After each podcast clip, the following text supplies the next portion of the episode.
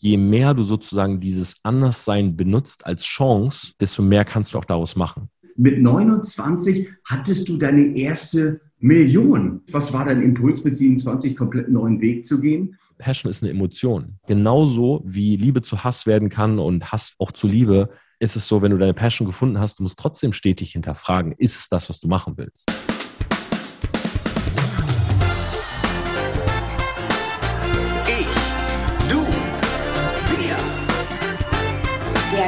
Energy Talk mit Daniel Aminati. Herzlich willkommen zum heutigen Good Energy Talk und ich habe einen wirklich sehr, sehr spannenden Mann am Mikrofon sitzen, bei dem ich immer diesen Impuls verspüre, ihn zu fragen, sag mal, wollen wir nicht eine neue Boyband aufmachen oder hast du, hast du eine neue Single am Start? Denn er sieht aus wie ein Popstar. Er kommt aber aus einer ganz anderen Ecke, nämlich dem Vertrieb. Das klingt jetzt erstmal nicht so sexy, aber der Gute hat über eine halbe Million Follower. Heute gilt er als einer der kompetentesten und erfolgreichsten Social-Media-Experten Deutschlands. Ganz nebenbei hat der Mann auch noch ein wirklich tolles Buch geschrieben, übrigens auch in den Bestsellerlisten vertreten. Herzlich willkommen, der Self-Made Mann, Torben Platzer. Sei gegrüßt. Daniel, ich freue mich. Ich freue mich auf diesen Podcast. Ich äh, freue mich, dieses Intro zu hören. Man kann ja auch vielleicht sagen, wir nehmen diese Folge gerade ein zweites Mal auf.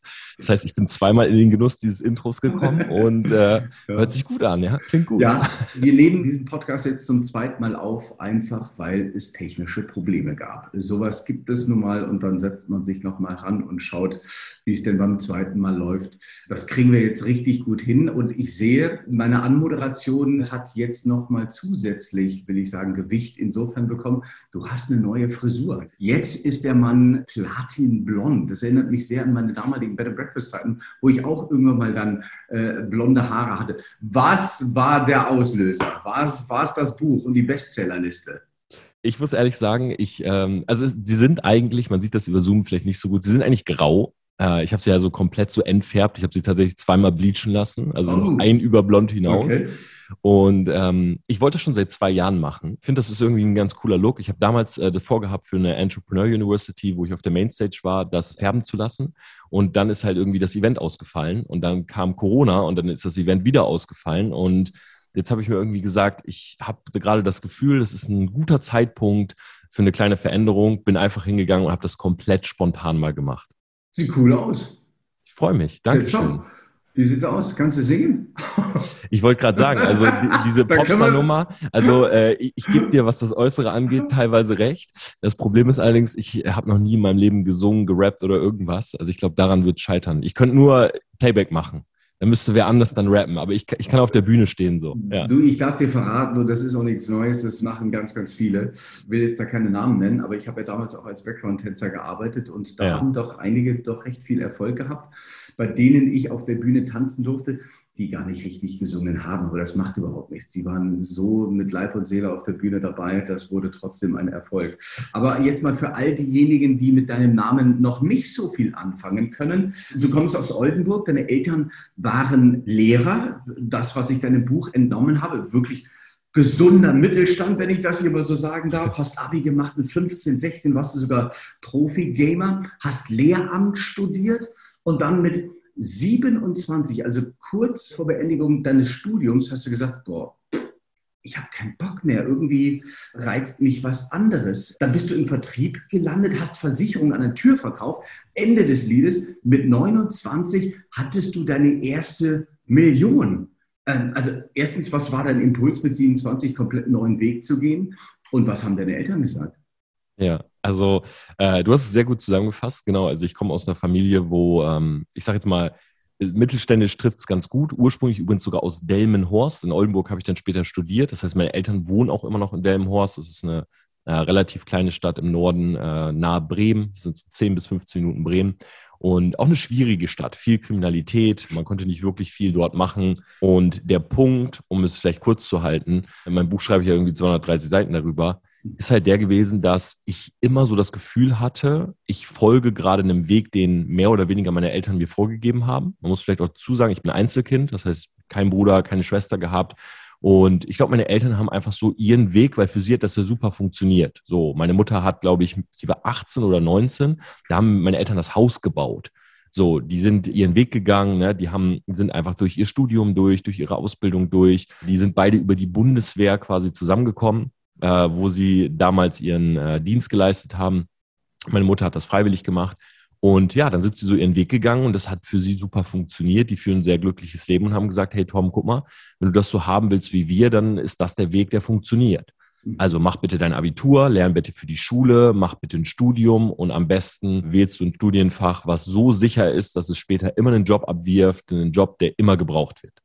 Und ich bin ehrlich zu dir, Daniel, ich habe das nicht groß hinterfragt, weil man muss dazu sagen, ähm, ich bin jetzt auch in einem Alter, ne, ich bin 34 und wenn ich jetzt zurückgucke, damals gab es noch nicht so tausend Videos im Internet, so hey, so machst du dich selbstständig, so gründest du eine Firma und so weiter. Das heißt, ich kannte gar nichts anderes. Mhm. So, ich bin durch die Schulzeit gegangen und auch dort war es ja so, dass schon in der Grundschule gesagt wurde, hey, äh, lernt mal jetzt ordentlich, weil danach kommt ihr auf die Orientierungsstufe und dann entscheidet sich Hauptschule, Realschule, Gymnasium. So, und ähm, ich bin diesen Weg quasi gegangen, weil ich gar nicht wusste, dass es eine Alternative gibt. Für mich war klar, im Endeffekt, wenn ich mich jetzt anstrenge, Studium, wenn ich mich nicht anstrenge, Ausbildung.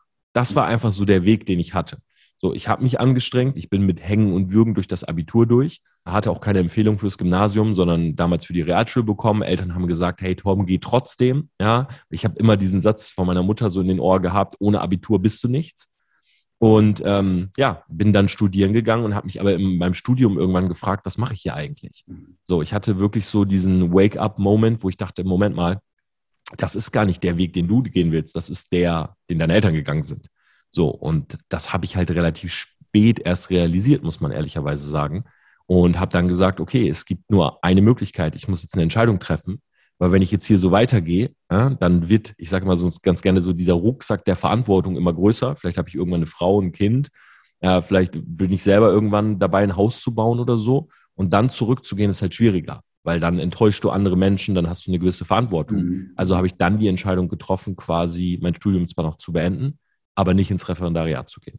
Hast du irgendwie einen Auslöser gehabt, wo du gedacht hast, Mensch, das, mhm. das ist ein ganz klares Zeichen, das ist so ein starker Impuls. Gab es da was? Mhm, kann ich dir sagen. Also ich habe einen, einen, doppelten Master gemacht. Also ich habe einen Fachmaster in Germanistik gemacht und gymnasiales Lehramt.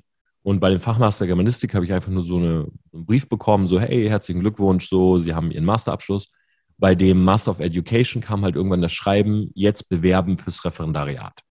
Und bei mir im Freundeskreis, ich hatte einen relativ kleinen Freundeskreis, konnte mich auch nie so, sag ich mal, mit den anderen Lehramtsstudenten so gut anfreunden, weil für die war halt ganz klar, hey, Lehrer sein, die haben schon ihre Unterrichtsstoffe sortiert und so weiter. Und ich war so null into. Also ich war gar nicht so, okay, was, was lerne ich nächstes Jahr irgendwie den Kids oder so. Und alle haben darüber geredet, wo bewirbt man sich denn jetzt? In Niedersachsen, in Bayern, wie kommt man nach Hessen und so weiter. Und ich habe diesen Brief gehabt. Ich war in einer anderthalb Zimmerwohnung in Oldenburg ich gucke diesen Brief an und denke, okay, wenn du den jetzt abschickst, dann wirst du, ich habe einen relativ guten Masterabschluss, dann wirst du irgendwo eine Stelle kriegen. Und ich hatte irgendwie so das Gefühl, wenn ich ins Referendariat gehe, dann gibt es kein Zurück mehr. Mhm. Weil dann hat man irgendwie so fürs Leben eine Entscheidung getroffen. So, weißt mhm. du, dann, also mitten im Referendariat zu sagen, ich breche ab, ist irgendwie komisch, weil vielleicht ziehe ich irgendwo hin, habe eine Wohnung, so, was mache ich dann da? Mhm. Und die andere Möglichkeit ist gewesen, sich nicht zu bewerben. Und auch da ist das Problem, wenn du dich nicht bewirbst, dann wirst du ein zweites Mal gefragt und dann hast du mehr oder weniger keine Chance mehr, Lehrer zu werden. Und das war eigentlich dieser Moment, wo ich echt so zu Hause saß und dachte, hey, ich muss jetzt eine Entscheidung treffen.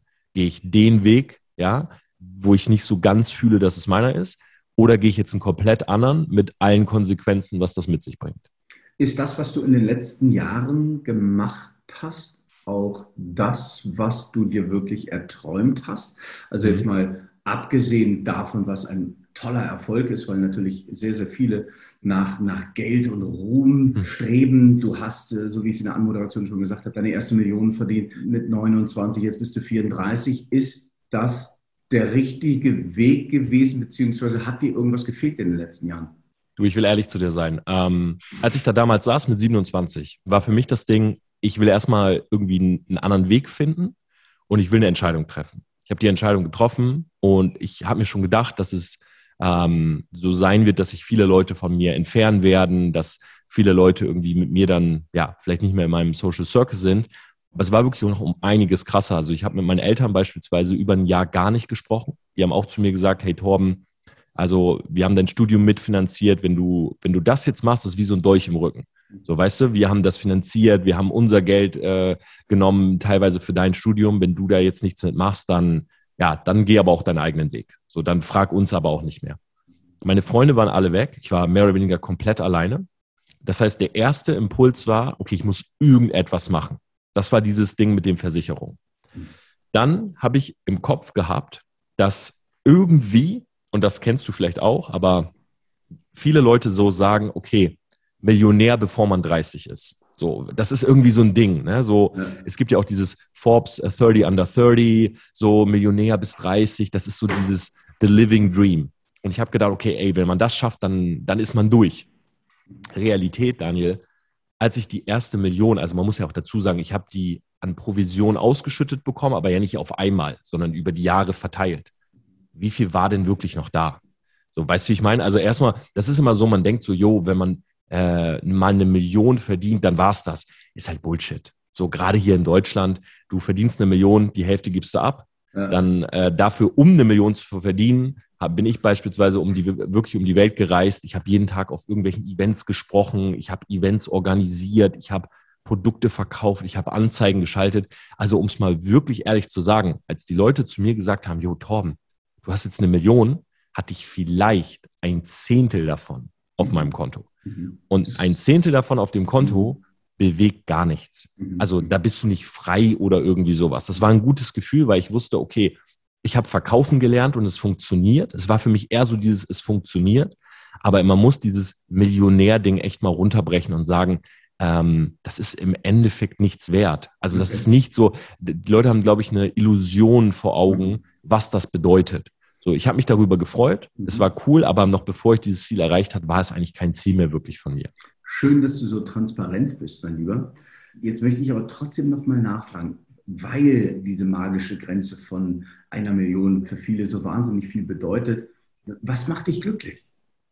Heute macht mich wirklich glücklich, das gefunden zu haben, was ich machen möchte. Und das war ja auch damals nicht der Vertrieb. Also Vertrieb war wirklich so, ich wusste nicht, was ich sonst machen soll. Ich habe gedacht, okay, ey, wenn man Sachen verkauft, das ist, sag ich mal, ein Skill, den braucht man immer fürs Leben. Ich meine, auf jedem Date verkauft man sich. Ich verkaufe mich gerade in dem Podcast. Du verkaufst dich, wenn du dich bewirbst. Und das, das war auch so eines der ersten Sachen, die ich damals so gelernt habe. Okay, diesen Skill, der ist wichtig und egal, ob du jetzt im Vertrieb bleibst oder irgendwo anders hingehst, er wird dir etwas bringen. Mhm. So genauso irgendwie Englisch zu lernen oder Englischkenntnisse zu haben, das ist auch einfach was, das bringt dich im Leben wirklich weiter. So im Gegensatz zu vielen Dingen, die man sonst so in der Schule lernt. Und heute bin ich wirklich glücklich, weil ich nach dem Vertrieb, und dafür war das auch gut, mal ein bisschen Geld zu verdienen, diese Sicherheit zu haben und auch diese Freiheit, mal über andere Probleme nachzudenken. So, und dann habe ich ein bisschen nachgedacht und bin darauf gekommen, hey, es ist zwar cool, so wie es jetzt gerade läuft, monetär ist alles in Ordnung, aber es erfüllt mich nicht. Mhm. So, ich habe keine Lust, aus dem Koffer zu leben und ja, vor allen Dingen nicht irgendwie Versicherungen an der Tür zu verkaufen oder so. Und dann fing ich halt an, so ein bisschen auf so eine Metaebene zu gehen und zu überlegen, okay, woher kam eigentlich in Anführungszeichen der Erfolg? So, und bei mir war es halt Social Media. Also ich habe halt ähm, die meisten Verkäufe übers Internet gemacht. So, ich habe bei Facebook damals eine Seite gehabt, ich habe Videos gemacht, Live-Calls und so. Mhm. Und habe mich, mich gefragt, ob ich mich in dem Gebiet nicht weiterbilden kann. Äh, bin in die USA gegangen, habe viel über Social Media Branding gelernt, bin zurückgekommen und habe gesagt, ich mache jetzt einfach eine Agentur für Markenaufbau. Ich helfe anderen Leuten dabei, ihre Marke aufzubauen, genauso wie ich in den letzten Jahren im Internet durch den Vertrieb meine Marke aufgebaut habe. Mhm. Darf ich fragen, wer deine Kunden sind? Kunden sind halt ähm, auf der einen Seite ja bekannte Musiker, auf der anderen Seite so, ich sag mal, ja, prominente Leute, die äh, ab und an mal Nachfragen haben für PR und so weiter, aber auch wirklich so Leute, die im Internet mit ihrem Unternehmen einfach Fuß fassen wollen. Mhm. Na, oder die sagen beispielsweise, hey, ich will mir eine Marke aufbauen, um meine Botschaft nach draußen zu tragen. Mhm. Ich habe am Anfang angefangen, einfach so for free so Tipps zu geben im Internet, so Social Media, Branding-Tipps. Und habe dann aber irgendwann gemerkt, dass mein Ding jetzt nicht dieses ist, ich will jetzt nicht eine Firma mit 100 Mitarbeitern und irgendwie Fließbandarbeit, Und ähm, genau, deshalb sind wir halt äh, dazu übergegangen zu sagen, okay, wir nehmen nur exklusive Kunden, mhm. äh, nur bestimmte Leute, wo wir Lust haben, die Marke aufzubauen und die begleiten wir lieber langfristig als ganz, ganz viele Leute für eine kurze Zeit. Mhm. Das heißt, es kann also auch jetzt nicht jeder bei dir anklopfen und sagen, hier, ähm, ich möchte ganz gerne, dass du mir hilfst, lieber Torben. Ähm, was ist so das Kriterium, um mhm. angenommen zu werden? Also ich muss ehrlich sagen, wer mich ein bisschen kennt über Social Media, weiß, ich, ich helfe eigentlich auch so gerne. Also ich muss nicht irgendwie alles monetarisieren oder so. Also wenn mir einer eine Frage hat oder so, dann beantworte ich die immer, zum Beispiel bei Instagram oder so. Ich habe zwei YouTube-Kanäle, wo ich auch versuche, so viel Free Content wie möglich zu äh, geben. Und wenn sich jemand bei uns bewirbt, bei TPay Media, also so heißt unsere Branding-Agentur, unsere Markenaufbauagentur. Ihr sitzt ähm, in München, ne? Ihr genau, wir sitzen in München. Mhm. Und ähm, dann ist es halt so, dass wir uns vor allen Dingen die Person angucken und was die Kernbotschaft ist. So, weil der Matthias, mit dem ich die Firma zusammen habe, Matthias Fuhrmann, mit dem war ich auch schon im Vertrieb und wir haben irgendwann gemerkt, dass was uns im Vertrieb nicht gefallen hat, ist, dass du mit so vielen verschiedenen Leuten zu tun hast. Ähm, und da sind alle möglichen Leute dabei. Und ich habe irgendwann, das war auch so ein einschneidendes Erlebnis, was ich hatte, gemerkt, dass wenn ich auf mein Handy gucke und im Vertrieb ist so, jeder hat deine Telefonnummer. Ich habe heute noch auf dem einen Handy äh, 250 offene WhatsApp-Chats. So, und jeder schreibt dir die ganze Zeit, also du bist permanent unter Stress. So habe ich das zumindest empfunden. Und ich habe irgendwann gemerkt, wenn jemand anruft und ich habe keine Lust abzunehmen, dann ist das eigentlich ein Zeichen, dass ich irgendwas falsch mache. Weil ich habe irgendwem anscheinend meine Nummer gegeben, warum auch immer, weil ich ihm was verkaufen will oder weil er auch mit mir im Vertrieb ist oder ich habe irgendwas mit ihm zu tun, aber ich will nicht abnehmen. Und ich glaube, das war so ein Moment, wo ich für mich gemerkt habe, hm, das ist nicht der richtige Weg. Ich will mit ausgewählten Leuten, auf die ich Lust habe, etwas machen, will denen helfen, will mit denen zusammensitzen und will mit denen zusammen Social Media und die Brand aufbauen. So sollte so. es auch im echten Leben sein. Ne? Also Menschen, die dir Energie ziehen, den sollte man den Rücken kehren und die, die uplifting sind, ja wunderbar. Da, genau. Go for it, geh, geh diesen Weg. Ähm, du hast ein tolles Buch geschrieben. Ich habe es mir sehr, sehr gerne durchgelesen. Tolle Sachen stehen da drin. Viele Sachen auch aus der Persönlichkeitsentwicklung. Wie bist du zur Persönlichkeitsentwicklung gekommen und warum ist dir das ein Anliegen, das in deinem Buch auch weiterzugeben? Mhm. Also Persönlichkeitsentwicklung war bei mir tatsächlich die erste Berührung, war gar nicht so äh, positiv muss ich auch ehrlich sagen. Mich hat damals jemand auf ein Seminar mitgenommen. Das war so, hey Torben, Samstag ist so ein Seminar, da würde ich dich gerne mitnehmen. Ich sage, hey Bro, Samstagmorgen, du spinnst, wann, wann willst du losfahren? Und das war irgendwie in Aschaffenburg, äh, als wir noch in Oldenburg gewohnt haben. Er so, ja, wir müssen um 6 Uhr los. So, und ich sage, hey, Jonathan, das, das kannst du sowas von vergessen. Also Samstagmorgen um 6 Uhr fahre ich sicher nicht mit dir nach Aschaffenburg. Und äh, er hat einfach bei mir geklingelt, hat mich mitgenommen und ich muss ehrlich sagen, das war noch in Vertriebszeiten. Ähm, mir hat das Seminar gar nicht gefallen, weil ich auf dem Seminar gemerkt habe, dass sich viele Leute mh, hm, durch die Sachen halt auch blenden lassen.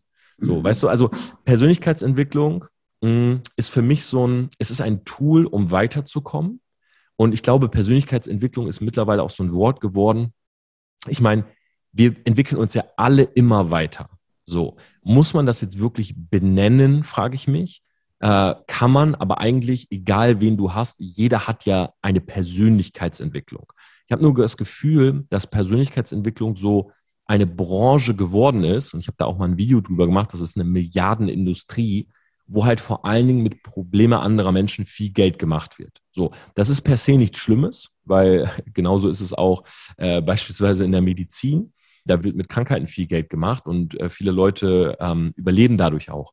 Aber ich glaube, wenn Persönlichkeitsentwicklung irgendwann zu deinem eigenen Thema wird, also du gehst auf Seminare, um auf Seminare zu gehen, nicht du gehst auf Seminare, um etwas zu lernen, um in deiner Tätigkeit weiterzukommen, dann sehe ich das als problematisch. Und leider war das allererste Seminar, auf dem ich war, wirklich so ein Seminar, wo es mehr oder weniger nur so um Brainwash ging. Also es war nur Tanzen, Klatschen, es war nur Traumreise, es war nur in dein inneres Selbst, umarmen den äh, Partner nebenan und so weiter. Und ich habe mich dann, ich saß da so und ich bin jemand, der relativ rational an Sachen rangeht.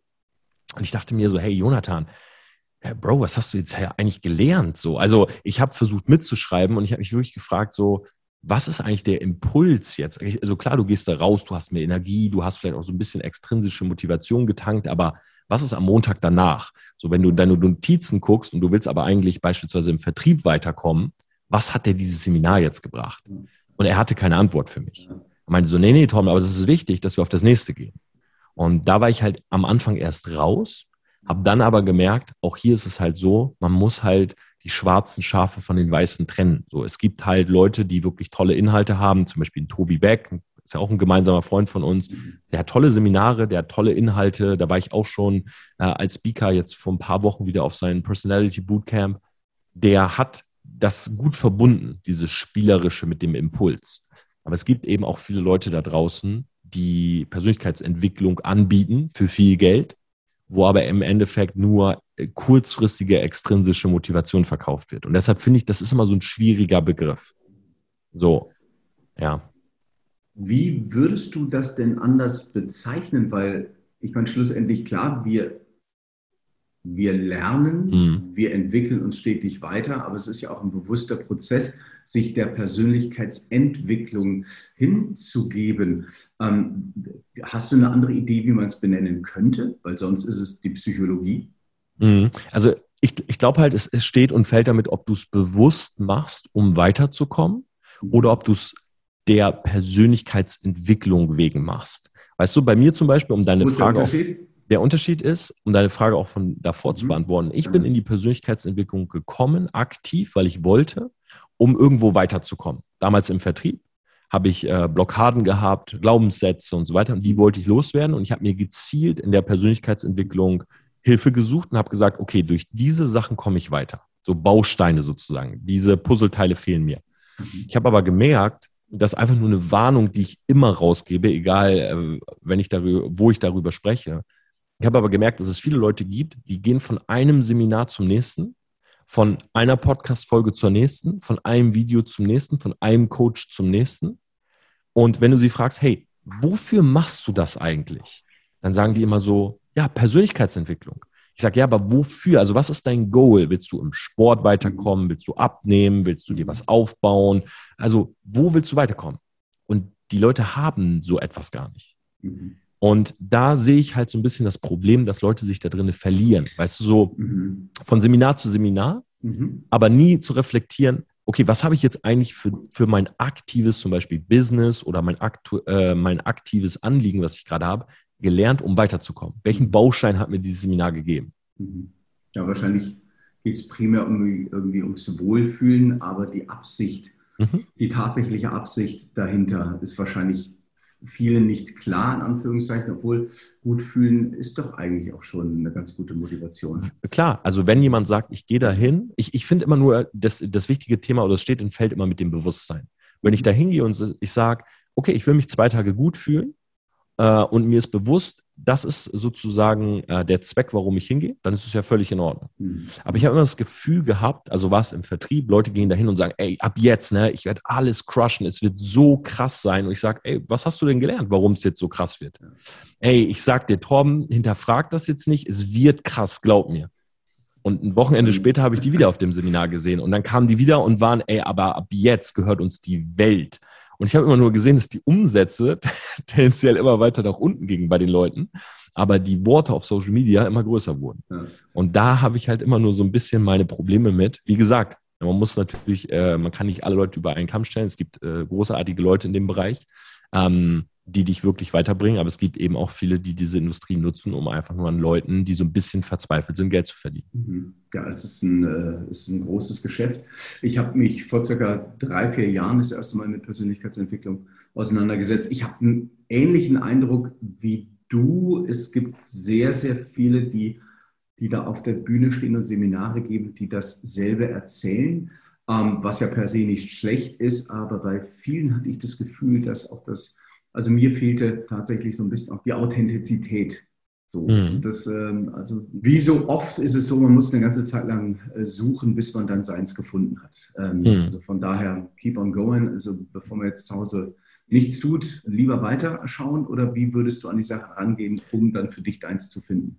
Mhm. Also ich, ich muss immer, immer sagen, so ich, ja, das ist halt auch eine Sichtweise von einem wirklich ähm, sehr rationalen Menschen. Also viele, die das immer bei mir so hören, sagen, ja, Torben, du, äh, du, du gehst da so irgendwie so strukturiert ran, so, so gehe ich da gar nicht ran. Und das ist ja auch nicht per se ähm, besser, als zum Beispiel emotionaler daran zu gehen. Ne? Also ich finde, es gibt kein besser oder schlechter oder so. Aber bei mir ist es so, wenn ich jetzt etwas konsumiere, dann versuche ich dabei immer mitzuschreiben. Also jetzt, egal welcher Content das ist. Ich habe immer Stift und Block oder ich habe immer mein Evernote, irgendeine Notizdatei oder so offen. Und wenn ich merke, ich höre mir oder gucke mir von jemandem etwas an und in meiner Datei steht nichts, ja. dann höre ich sehr wahrscheinlich auf, diese Person anzusehen. Mhm. So, weil ähm, es mir nicht nur um Worte oder beflügelnde Worte oder so geht, sondern ich möchte halt auch etwas lernen. Mhm. Und ich versuche, wenn ich aufschreibe, und das ist halt ein guter Tipp für alle Leute, die jetzt zum Beispiel ein eigenes Business haben oder so und sagen, okay, ich will aber rausfinden, äh, welcher Coach ist der richtige oder wo kann ich Content konsumieren, der mir was bringt. Versuch die Dinge, die eine Person sagt, immer auf dich zu übertragen. Also wenn jetzt jemand äh, eine Aussage tätigt, die du gut findest, so zum Beispiel ähm, alle erfolgreichen Menschen lesen, so, dann überleg das mal auf dich irgendwie auf, also auf dich zu münzen und so aufzuschreiben, dass es dir etwas bringt. Zum Beispiel, wenn das jemand sagen würde und ich selber merke in dem Moment, ich lese zu wenig, dann würde ich mir aufschreiben, Tom, du liest zu wenig. So, also ich versuche das immer auf mich zu projizieren. Jetzt mal ein ganz plakatives Beispiel. Und der zweite Step ist, egal was ich lerne, ich versuche immer zu validieren. Das heißt, ich gehe an dem Tag raus und ich versuche mit irgendjemandem darüber zu sprechen. Das kann meine Social Media Followerschaft sein, das kann ein guter Freund sein, das kann ähm, ein Business-Kollege sein, aber egal was ich lerne, ich, bei dem Beispiel zu bleiben, ich würde zu Matthias gehen, mit dem ich, wie gesagt, die Firma habe und würde sagen, ey Matthias, wie viele Bücher liest du eigentlich mhm. im Monat? Und er sagt, boah, mhm. Digga, ich habe letzte, letzten drei Monate kein Buch gelesen. Dann würde ich sagen, ey, ich habe heute Morgen gehört, so alle erfolgreichen Menschen lesen. Meinst du, wir sollten vielleicht mehr lesen? So jeden mhm. Tag mal zwei, drei Seiten. Weißt du, ich versuche das irgendwie so anzuwenden. Und dann habe ich gleichzeitig auch mit ihm eine kleine Diskussion darüber. Weil manchmal lernst du ja etwas, in Anführungszeichen, oder du bekommst etwas mit, gehst zu jemandem hin und der hat auf einmal Argumente dagegen und du merkst vielleicht, okay, das Learning war gar nicht so gut. Also nicht immer alles einfach nur nehmen und sagen, jo, Haken dran, perfekt, sondern auch mal hinterfragen, drüber reden, mhm. schauen, ob das zu einem passt. Ne? Nicht jede Aussage passt zu jedem. Mhm. Das finde ich ist halt auch immer ganz wichtig. Und bei so pauschalen Aussagen wie, äh, alle erfolgreichen Menschen lesen beispielsweise, finde ich immer ganz schwierig zu sagen oder die, den Schluss zu ziehen, jo, du kannst nicht erfolgreich werden, wenn du nicht liest. Weil das machen viele, weil, weil es eben diese pauschalen Aussagen gibt und das ist halt auch Schwachsinn. Ja. Oder alle erfolgreichen Menschen stehen früh auf. Ich weiß, du bist jemand, der macht das, der zieht das durch, das passt mhm. perfekt zu dir. Mhm. Ähm, aber ich zum Beispiel, ich habe Calls in die USA manchmal bis zwei, drei Uhr in der Nacht. Wenn mir jetzt jemand sagt, Tom, du musst um 5.30 Uhr aufstehen, dann würde ich original jede Nacht zwei bis drei Stunden pennen. Ja, und, und da kann mir keiner sagen, dass das dann für mich sozusagen sinnvoll wäre. Nee, ne? Pauschalisierungen funktionieren sowieso nicht. Und das, worum es da schlussendlich geht, wenn wir schlafen, ist, dass wir uns Energie zufügen. Aber das frühe Aufstehen hat lediglich nur dann Sinn, wenn du deine genügenden Stunden auch im Bett verbringst. Weil sonst ja. stehst du gerädert auf, das macht überhaupt keinen Sinn. Also von daher, es geht immer um die Energie, um deinen State. Aber ja. um nochmal ganz kurz auf dein tolles Buch zu sprechen zu kommen, Living a Self-Made Life. Life. Was bedeutet das für dich? Also das Wort Selfmade ist immer, ja, also viele, die das Wort hören, denken direkt an Selfmade Millionär. Bei mir hat tatsächlich Selfmade nicht diese Bedeutung. Also Living a Selfmade Life heißt, geh den Weg, den du gehen willst.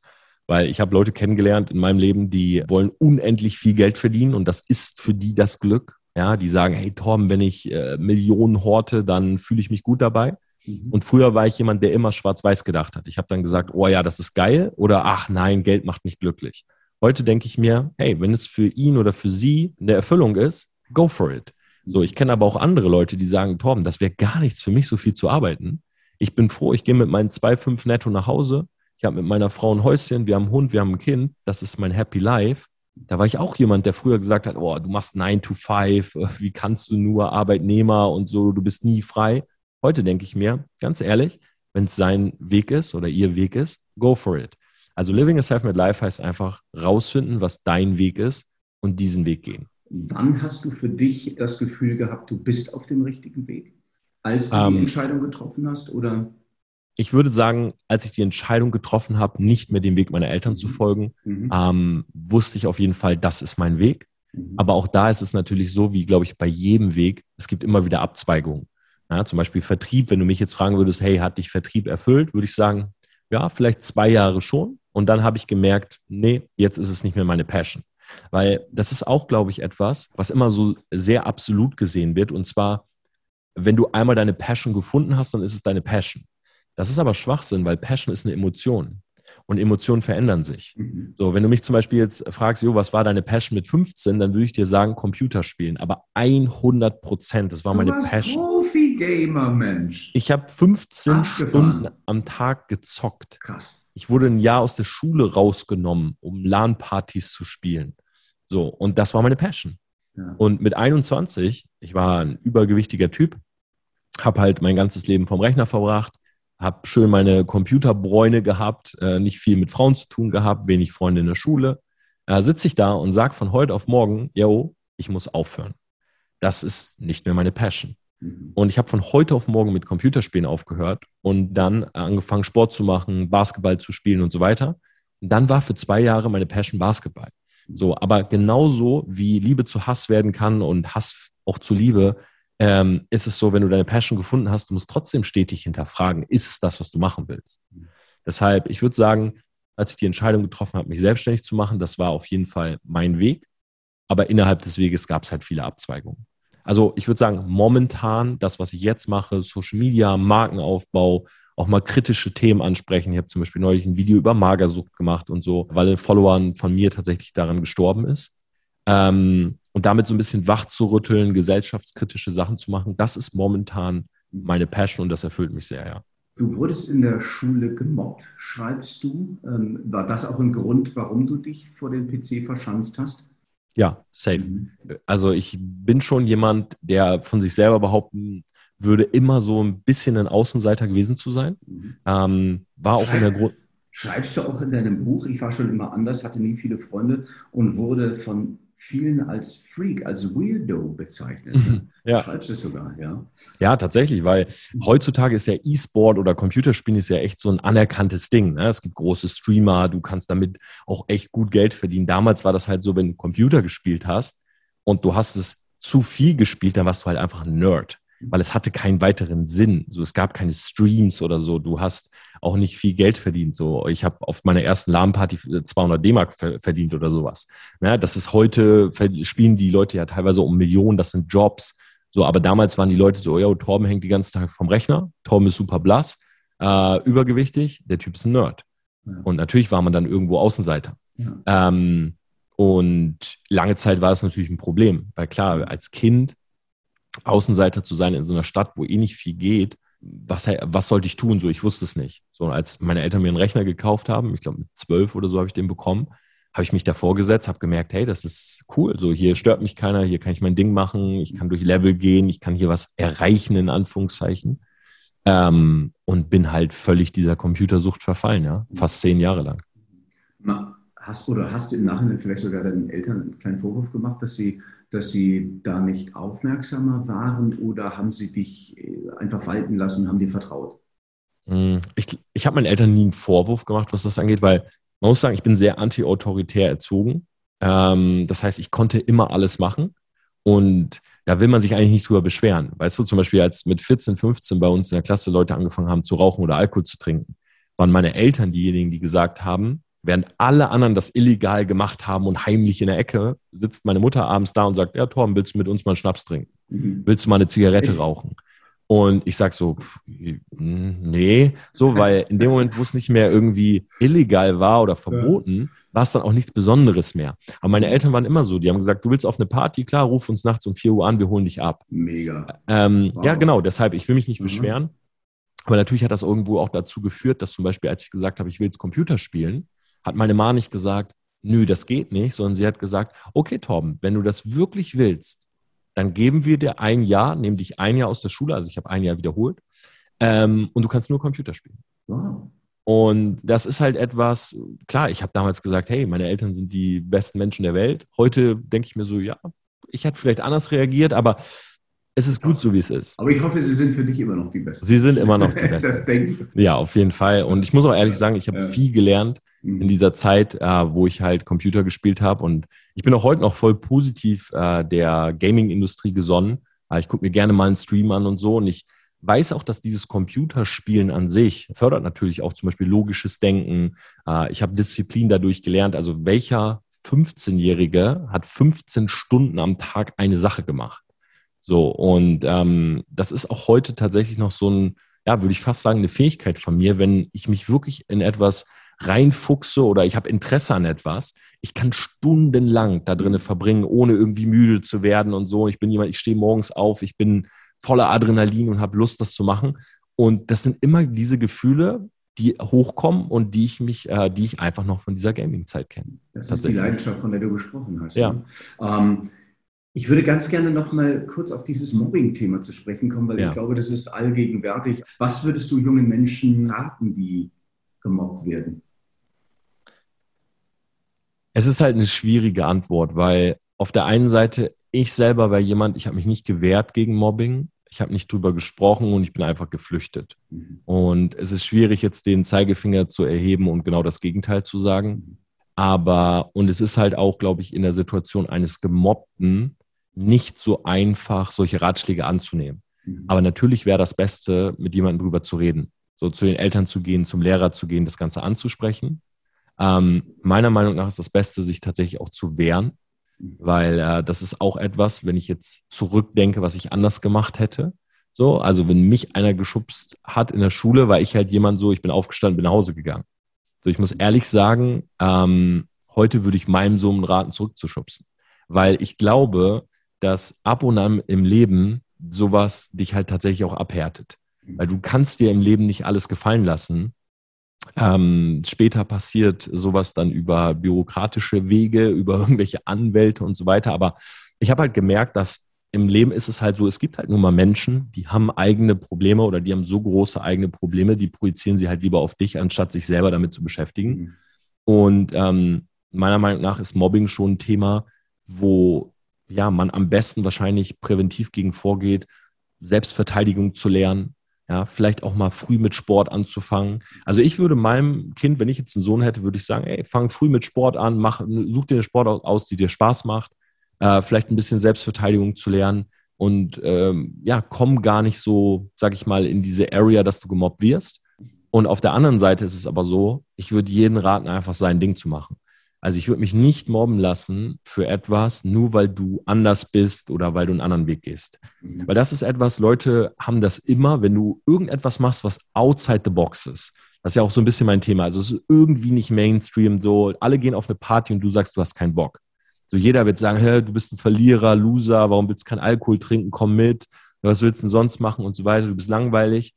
Da würde ich mir von niemandem reinreden lassen, weil ich halt verstanden habe, so dass jeder seinen eigenen Weg geht und je mehr du sozusagen dieses Anderssein benutzt als Chance, weil das ist halt auch das, worüber ich in meinem Buch schreibe, ähm, desto mehr kannst du halt auch daraus machen. Weil wenn du das machst, was alle haben, wirst du auch nur das bekommen, was alle haben. So, und wenn du halt etwas machst, was nicht alle machen, warum auch immer, anderes Interessengebiet, andere Fähigkeiten, anders sein, dann bekommst du halt auch ein anderes Resultat. Und das würde ich mir von niemandem ausreden lassen. Ähm, das heißt Uniqueness, Selbstwert, Selbstbewusstsein. Jetzt bist du ein Social Media Stratege, du kennst es in- und auswendig. Wie wird man denn äh, im Social Media Bereich erfolgreich? Weil ich habe den Anschein, hm. dass viele dasselbe machen, äh, um erfolgreich zu sein. Ist das nicht ein Widerspruch zur Uniqueness? Ich glaube, Social Media Erfolg funktioniert auf verschiedenen Ebenen, mhm. aber die zwei wichtigsten Dinge für Social Media Erfolg sind super langweilig. Und alle wollen immer so eine fancy Antwort, so ja, du, du musst diese eine Sache finden, die keiner macht und so. Ich glaube, zwei Dinge sind so die Grundlage und tatsächlich haben das die wenigsten. Das erste ist, auch wenn ich das Wort nicht so mag, Authentizität. Weil was mittlerweile ist, was also, ist Authentizität? Jetzt genau, also dieses, ja, oh, das ist sehr authentisch, was du sagst. Ah. Ich mag das selber nicht. Ja. Aber es ist nun mal so, je mehr du, ich, ich versuche es mal zu konkretisieren, je mehr du dich so zeigst, wie du bist, je näher deine Rolle auf Social Media deiner wahren Identität entspricht, je mehr du deine Fehler zeigst, deine Ecken, deine Kanten, deine Falten, desto mehr Erfolg wirst du haben. Super gutes Beispiel Montana Black. Der Mann filmt seine Füße, wie er durch seine Wohnung läuft, wie er sich nachts eine Milch aus dem Kühlschrank holt und Nutella-Stulle isst. Wenn ich das jetzt jemandem sagen würde, hey, pass auf, eine neue Strategie ist, du filmst bitte nicht mehr dein Gesicht, sondern deine Füße. Du läufst durch eine dunkle Wohnung und du isst bitte nachts eine Nutella-Schnitte, würden alle sagen, Tom, bist du komplett bescheuert jetzt oder was? Das, das geraucht, ja, genau. Aber es ist einfach authentisch, weil du guckst dir diese Story an und es gucken sich 1,2 Millionen Menschen täglich diese Story an. Okay. Und du guckst dir das an und das ist einfach real. Das, das ist einfach everybody's life. Das ist nicht irgendwie fancy, das ist nicht gebügelt, das ist nicht gefiltert, das ist everybody's life. Aber sollte man deswegen immer aus dem Impuls heraus reagieren, wenn man dann Social Media macht? Ganz ehrlich, ich würde, um bei diesem Beispiel zu bleiben, ich würde nie eine Instagram-Story zweimal aufnehmen. Wenn du dich versprichst, versprichst du dich. Glaub mir, die besten Interaktionen, die ich in meiner Story habe, jemand etwas fällt runter, ich verspreche mich, ich will irgendwas Wichtiges sagen und es klingelt, ich reg mich auf. Das sind die besten Stories, die meisten Interaktionen, weil die Leute sagen, hey, so sieht das Leben aus. Mhm. Nicht perfektes Licht, perfekt ausgeleuchtet. Nein, das Leben ist Versprechen, es klingelt im falschen Moment und so weiter. Mhm. Und die zweite Sache auf Social Media, das haben halt wirklich die wenigsten, ist halt Durchhaltevermögen. So viele Leute fangen irgendwas an. Jo, ich will jetzt Instagram aufbauen. Posten jeden Tag, jeden Tag, jeden Tag. Drei Monate später, kein Posten. Leute fangen an mit Twitch. Hm, ich habe in meinem ersten Stream nur zwei Leute gehabt. Ich sage, ja, mach weiter. Ist doch klar, dass du nur zwei Leute hast. Ich kennt doch noch keiner. Im nächsten Stream hast du wieder die zwei und irgendwann hast du drei und dann vier und dann acht. Die Leute machen eine Woche, zwei Wochen, ändern jeden Tag ihr Format, jeden Tag ihre Zeiten, versuchen diesen, sie versuchen diesen Shortcut. Ich habe nur zwei Leute in meinem Stream. Was kann ich machen? Hm, vielleicht gehe ich mal nachts um zwei live. Vielleicht gehe ich mal morgens um acht live. Nein, das ist es nicht. Du musst einfach lange, über einen langen Zeitraum immer um 18 Uhr live sein. Und dann funktioniert das irgendwann. Zum Beispiel, ich hatte auf Social Media nie einen Boost. Also es gab nie jemanden, der gesagt hat, hey, folgt immer alle Torben Platzer und dann hatte ich 100.000 Follower mehr. Ich glaube, den größten Boost, den ich je hatte, war durch ein Video mit Mark Eggers. Da habe ich mal 300 Follower bekommen. Das ist der größte Boost, den ich je hatte in meiner Social Media Zeit. Aber ich mache halt seit sechs Jahren Content. Videos, Podcasts. Ich mache immer wieder weiter Content und die Zahlen steigen kontinuierlich. Auch wenn es ein Follower am Tag ist. Muss man für den Erfolg via Social Media, muss man überhaupt was können? Reicht einfach Kontinuität und dann ist gut? Ich würde sagen ja. Mhm. Weil auf Social Media gibt es ja mittlerweile alles. Ich meine, guck mal, was gucken sich die Leute gerne an? Zum Beispiel so, was ist sehr viral? Irgendwelche Experimente, ähm, irgendwelche Magic Tricks oder so. Musst du dafür was können? Ja, dafür musst du halt ein gewisses Selbstbewusstsein haben, musst auch ein bisschen Mut aufbringen, um so ein Selbstexperiment zu machen. Für so Magic Trick musst du Magie lernen und so weiter. Das ist ein Skill vielleicht. Aber es gibt auch Leute, Influencer, die zeigen einfach ihr Daily Life. Ähm, zum Beispiel, also um bei dem Beispiel Montana Black zu bleiben, er ist halt Gamer, aber er ist kein guter Gamer. Also Montana Black ist kein guter Gamer. So, und das sagt er auch selber von sich. Er spielt ein Spiel, er regt sich auf, er, er, die Leute im Chat sagen, hey Monte, checkst du das nicht, welche Waffe du da benutzen kannst? Und genau deshalb ist er erfolgreich. Weil er einfach so ist wie fast jeder. Er ist nicht besonders gut, jetzt auch nicht grottenschlecht, aber er sitzt da, zockt, regt sich auf, trinkt einen Eistee, hat Spaß. Deshalb funktioniert der. Na, viele andere Influencer zeigen einfach ihr Leben. In dem Moment, wo es zugestellt wird, wo es halt zu over the top ist, können Leute sich halt auch nicht mehr mit dir identifizieren. So, wenn du jetzt nach, wenn du jetzt als Deutscher irgendwie nach Los Angeles siehst, wow, ich lebe jetzt hier in Los Angeles, ich bin jeden Tag äh, an den coolsten Orten und so weiter, ich liege jeden Tag unter der Palme, dann ist das für ein halbes Jahr, glaube ich, spannend für die Leute, weil es ist so ein bisschen dieses, dieses, ähm, dieser Desire, dieser Dream, so, oh, der lebt den Traum. Aber ich glaube, nach einer gewissen Zeit äh, schalten die Leute ab, weil sie so sagen, hm, das ist aber für mich gar nicht erreichbar. So, ich wohne jetzt hier in Delmhorst, ich wohne in Hude, ich wohne in Hannover. Bei mir ist nicht Palme und Sonne. So, das guckst du dir mal an, weil du sagst, okay, hey, das ist der Traum, ich wäre da gern. Aber das ist nicht Daily Life. So ein Montana Black ist halt Daily Life. Mit Hund Gassi gehen, es regnet, nass werden. Spannender äh, Aspekt, Daily Life, Realität, äh, virtuelle Welt. Siehst du dem Ganzen auch ein bisschen kritisch äh, entgegen und wie würdest du vielleicht jungen Menschen vielleicht auch so ein bisschen eine gewisse Form von Achtsamkeit dahingehend äh, hm. nahelegen, weil äh, es ist die virtuelle Welt, in der sie sich befinden und nicht die reale. Es ist halt der Punkt. Also Social Media ist nicht real life. Mhm. So, und ich glaube, mittlerweile herrscht dafür ein gutes Bewusstsein. Ich glaube, jeder, der auf Social Media ist, hat mal einen Filter ausprobiert oder checkt allmählich, okay, wenn ich keinen Bock auf meine Falten habe, dann wische ich einmal nach rechts und dann sind die weg. Dann habe ich bei Instagram den Paris-Filter drü Paris drüber und dann ist der weg. So, wenn ich auf Oslo gehe, bin ich ein bisschen brauner so. Also ich glaube, mittlerweile weiß das jeder, ähm, dass es sowas gibt wie Facetune oder Face-App. Ich drücke einmal drauf und bin zehn Jahre jünger. Aber natürlich ist es trotzdem wichtig, dieses Bewusstsein weiter zu pushen Mhm. und einfach auch zu verstehen, das ist wie, ist jetzt ein krasser Sprung, aber äh, ich bin ja auch seit mittlerweile einigen Jahren zum Beispiel No Fab. So, das heißt, keine Mhm. Selbstbefriedigung, keine Pornos und so weiter. Das ist eigentlich gut vergleichbar, weil Pornoindustrie beispielsweise zeigt dir Dinge, die nicht real sind. So Körper, die nicht real sind, die gemacht sind, die aufgebauscht sind. Du siehst dort Dinge, die du in der Realität sehr wahrscheinlich nicht erleben wirst. Sei es jetzt, was äh, die Dimensionen, die Größen, das Durchhaltevermögen und so weiter angeht, die Reaktion angeht. Wenn du zu lange Pornos guckst und als, jetzt mal aus der Sicht eines Mannes gesprochen und du hast dann Sex mit einer Frau, dann wirst du irgendwann enttäuscht sein.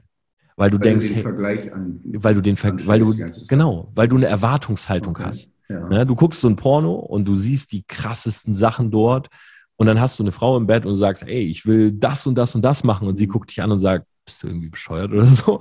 Bist du Mhm. irgendwie verrückt? Mhm. Äh, oder du, du siehst ihren Körper und vergleichst den mit den Körpern von Instagram oder aus diesen Filmen und denkst so, hä? Das ist gar nicht das, was ich gesehen habe. Aber davor hat mich das ja nur geil gemacht, wenn ich diese Körper sehe. Jetzt sehe ich einen normalen Körper, jetzt finde ich das irgendwie komisch. Mhm. So, und ich glaube, das Gleiche passiert auf Social Media. Guckst du dir halt zu viele Leute mit Filtern, nur Modelbilder und so weiter an, dann passiert halt sowas, dass du eine Erwartungshaltung aufbaust und im realen Leben enttäuscht wirst. Mhm. Das ist dann dieses, dieser Dopamin-Overload sozusagen. Gibst du da auch Tipps äh, mit auf den Weg, gerade weil du eine junge Followerschaft hast? Ja, Ähm, gibst du da immer wieder Hinweise drauf? ja, also ich habe äh? Mhm. ich habe dazu einige Videos gemacht. Jetzt vor ein paar Wochen war erst ein Video, was auch ganz gut gelaufen ist, hat glaube ich 50, 60.000 Klicks bekommen, ist dieses Social Media Detox.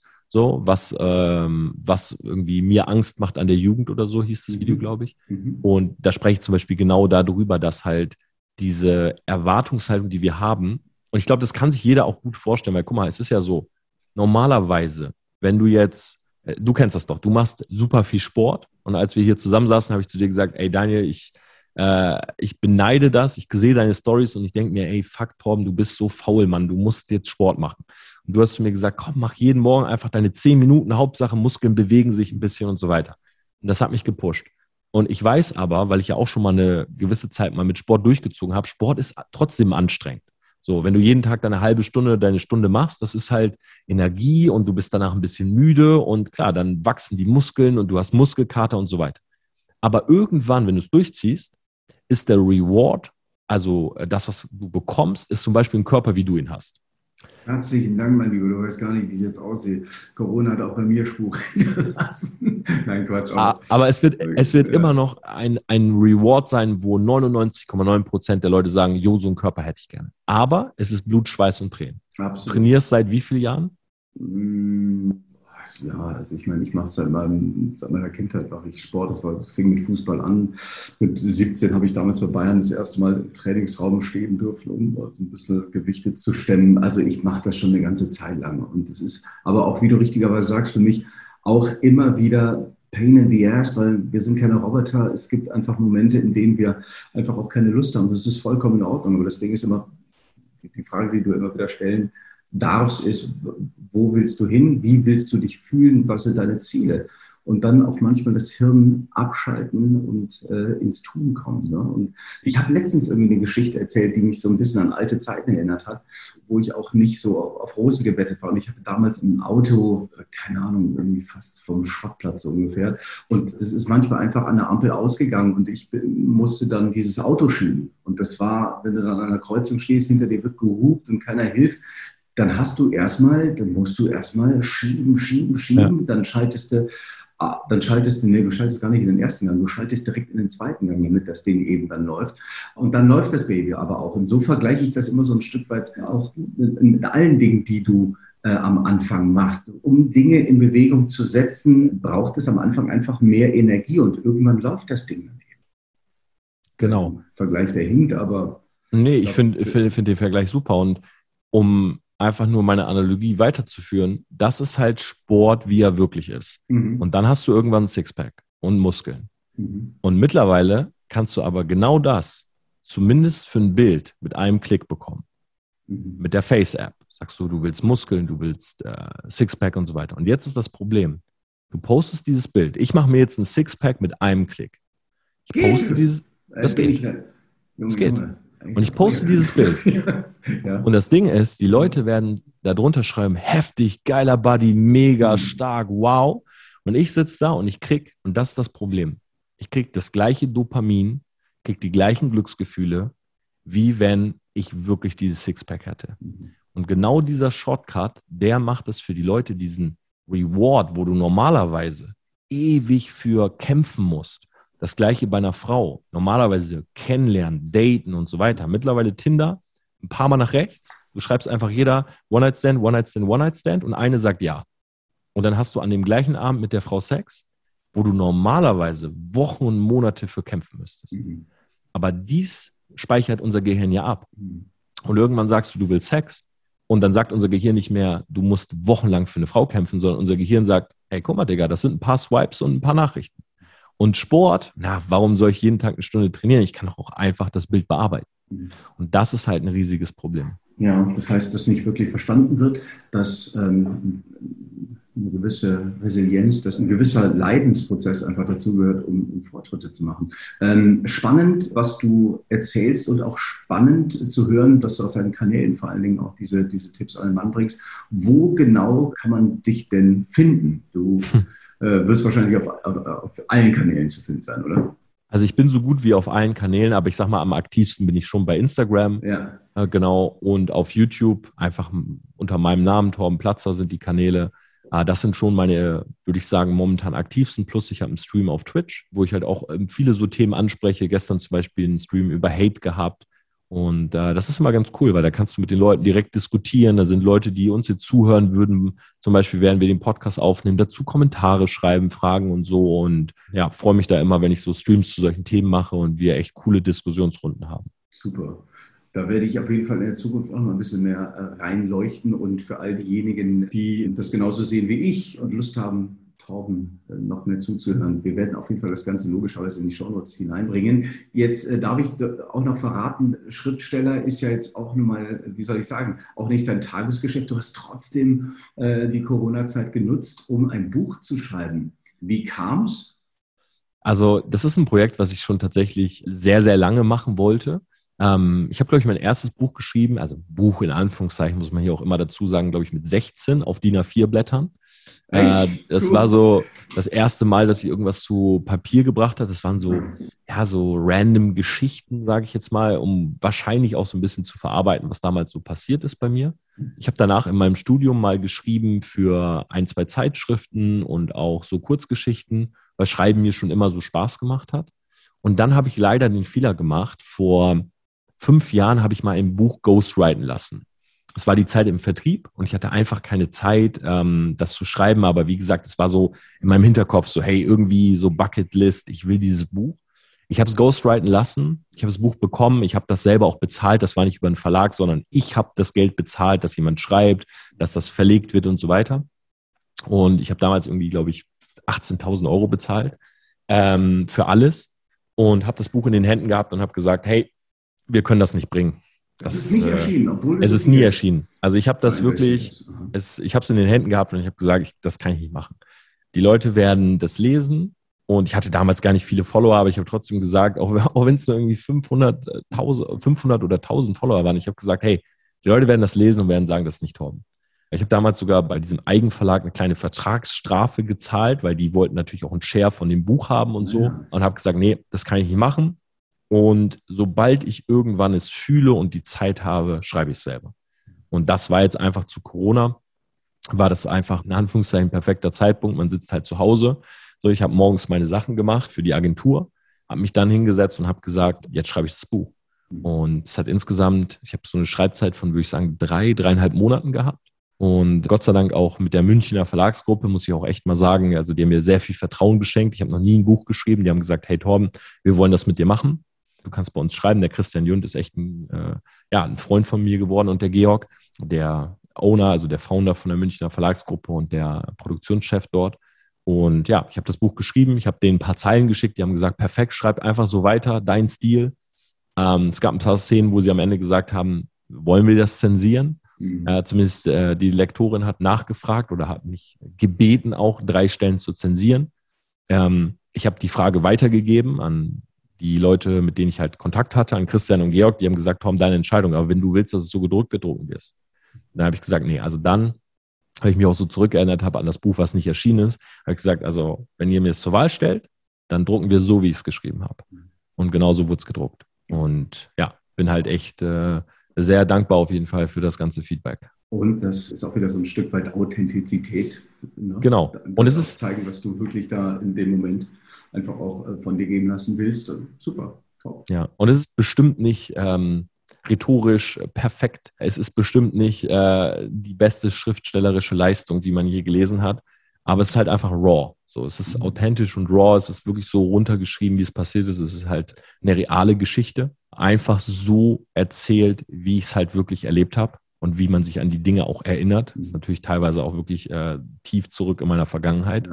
Und ich habe mir das Buch selber zweimal durchgelesen Einmal bevor es erschienen ist und einmal danach. Und ich muss sagen, ja, ich bin sehr stolz drauf, dass es genauso gedruckt wurde und dass es genauso draußen ist. Das kannst du auch sein, äh, zu Recht auch in den äh, Spiegel Bestsellerlisten, richtig?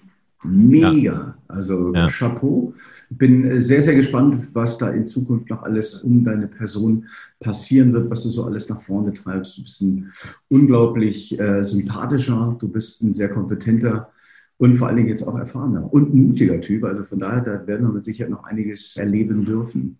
Daniel, ich danke dir. Vielen Dank auch für die Möglichkeit hier in deinem Podcast. Freut mich immer wieder. Wir haben ja auf meinem Podcast auch eine Folge mit dir, wo auch sehr viel, sag ich mal, erzählt wurde, sehr viel Privates. Du dich auch echt sehr viel geöffnet hast, finde ich. Und äh, ja, ich freue mich schon sehr auf das Feedback von den Leuten, wie die unsere äh, Combo finden ob den Leuten das gefällt. Und äh, ja, ich danke dir auf jeden Fall für die netten Worte. Und wenn es den anderen nicht gefällt, uns hat es gefallen. Also vielen, uns vielen Dank für das coole Gespräch auch heute. Also, ihr Lieben, wenn ihr mehr von Tom Platzer erfahren möchtet, dann checkt seine Instagram-Seite aus. Ja, und das Buch Living a Self-Made Life kann ich euch äh, sehr ans Herz legen. Habt ihr gerade schon Auszüge davon gehört und äh, Taubenplatzer. Das ist auf jeden Fall eine Reise wert. Also, ihr Lieben, ich danke euch herzlich fürs Zuhören und Taubenplatzer, alles, alles Gute für dich. Bis ganz bald und wir hören uns dann in der nächsten Folge wieder. Seid gespannt. Und nicht vergessen, it's all about good energy!